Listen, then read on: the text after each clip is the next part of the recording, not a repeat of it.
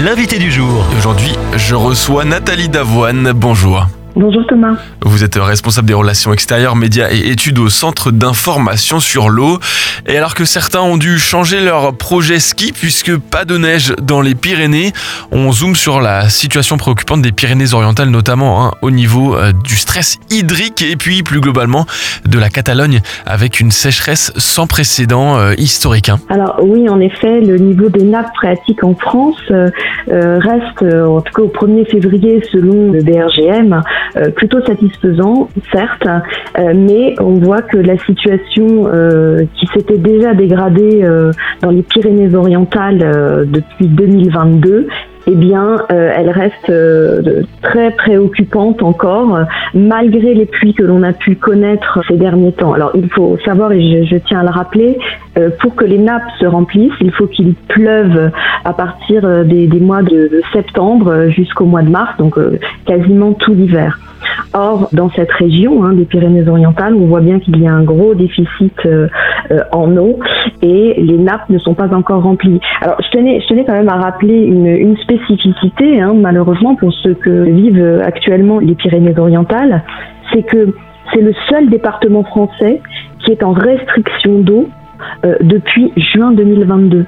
Alors juin 2022, on s'en souvient, hein, c'est vraiment l'été où on a eu une espèce de choc des consciences en France où, où jusque-là l'eau n'était pas vraiment un, sujet, hein, c'était plutôt un, sujet euh, sur les, les, les, pays euh, voisins comme l'Espagne. Hein, je vois l'Espagne est également en, en, ce moment hein, d'ailleurs en, en, crise majeure hein, avec euh, un manque d'eau euh, critique, euh, notamment en Catalogne. Et quelles sont les perspectives pour les prochaines semaines selon vous? Il est quand même assez compliqué de, modéliser en fait les sécheresses à, à 3 à 6 mois. Mais en tout cas, ce qui est sûr, c'est qu'il y a une nécessité absolue à être vigilant quant à sa consommation d'eau. Alors en France, on a on a anticipé les choses hein, depuis 2022. Euh, les acteurs de l'eau, on le voit, hein, sont en ordre de marche euh, avec des solutions euh, pour éviter justement à avoir à effectuer des choix dans les usages et de manquer d'eau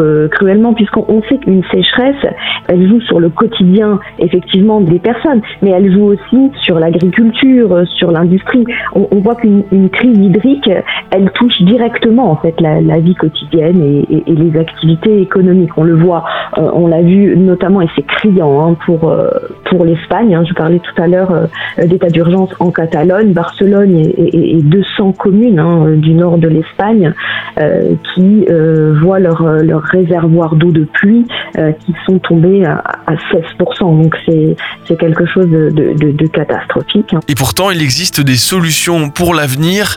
Je vous laisse nous les présenter et nous redonner espoir, Nathalie. Alors, nous n'avons pas une solution miracle, cela n'existe pas. Hein. Mais on est quand même en ordre de marche pour tout ce qui est réutilisation des eaux usées traitées.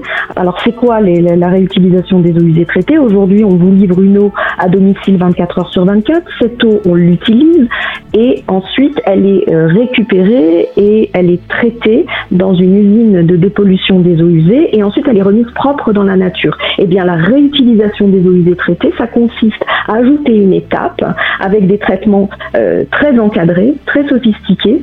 Et euh, cette eau, en fait, on va lui donner une seconde vie. Alors, soit pour irriguer, euh, soit pour arroser les voiries, par exemple. Mais en tout cas, ça permet de moins puiser dans les sols. Alors en France, il y a à peu près un peu moins de 1% des eaux euh, usées traitées qui sont utilisées. Pourquoi? Parce que comme je l'expliquais tout à l'heure, la France étant un pays tempéré, on en avait moins besoin, moins besoin par exemple qu'en Espagne. Alors autre, euh, autre solution, c'est vraiment de lutter contre les fuites. Il faut savoir qu'en France, hein, sur le territoire national, un litre sur cinq d'eau potable est perdu. Ouais, c'est des chiffres marquants qui nous rappellent qu'il y a encore beaucoup d'efforts à fournir pour l'avenir. Alors, on se soucie parfois de la quantité d'eau qui nous restera pour l'avenir, mais on se soucie aussi de la qualité de cette eau-là, Nathalie Davoine.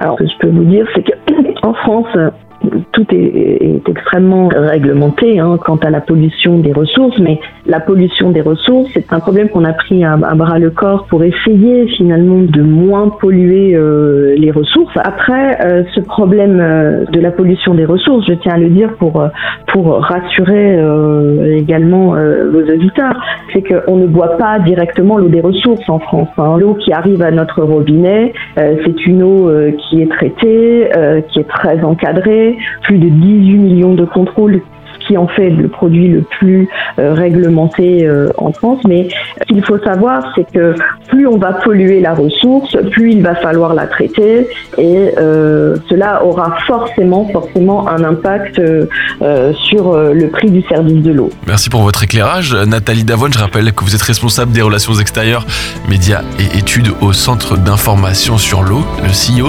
Merci d'être passé par le micro de Phare FM. Merci à vous.